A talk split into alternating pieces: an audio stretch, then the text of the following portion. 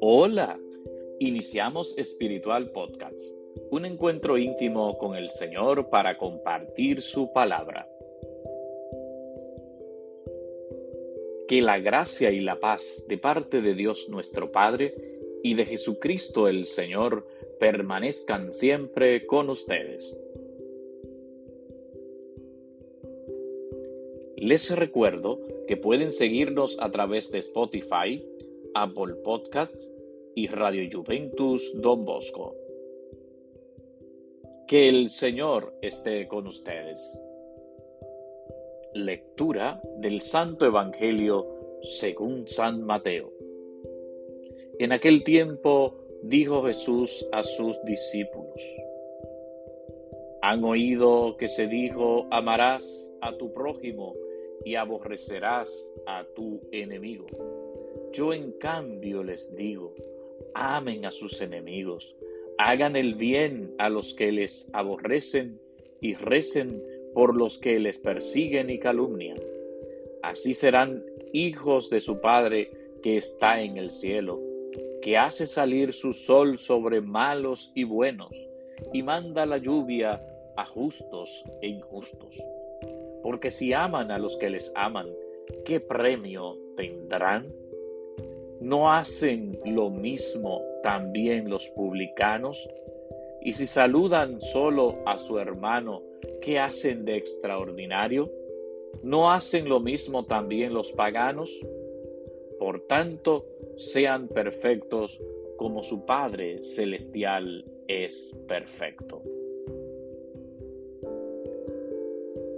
Queridos hermanos, continuamos caminando en este tiempo maravilloso de Cuaresma, un tiempo propicio para entrar en nuestro interior y realizar cambios importantes que nos ayuden a vivir exteriormente los signos propios de la conversión. Jesús en el Evangelio de este día nos habla de algo muy importante. Sean perfectos como su Padre Celestial es perfecto. Es decir, nuestro ejemplo es Dios Padre. Nuestro ejemplo es Dios mismo, quien ha querido venir a este mundo para mostrarnos el camino perfecto para alcanzar la salvación. Y es a través del mandamiento del amor. Nos dice Jesús, amen a sus enemigos, hagan el bien a los que les aborrecen y recen por los que les persiguen y calumnian. Qué enseñanza tan grande la de Jesús. No solamente lo proclamó a través de sus palabras, sino también lo mostró a través de su ejemplo, de su testimonio. Es también lo que debemos hacer todos los seguidores de Jesús. Es también lo que Dios quiere que tú y yo hagamos. Amar sobre todas las cosas a Dios y al prójimo como a nosotros mismos. ¿Qué es lo importante en este camino de fe?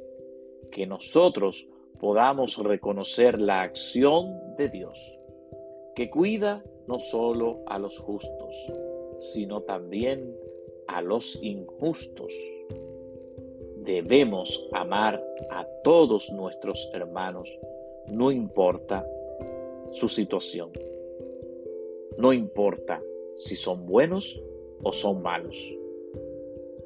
Todos los seres presentes en el mundo son obra de Dios. Que el Señor esté con ustedes y que la bendición de Dios Todopoderoso, Padre, Hijo y Espíritu Santo, descienda sobre ustedes y permanezca para siempre.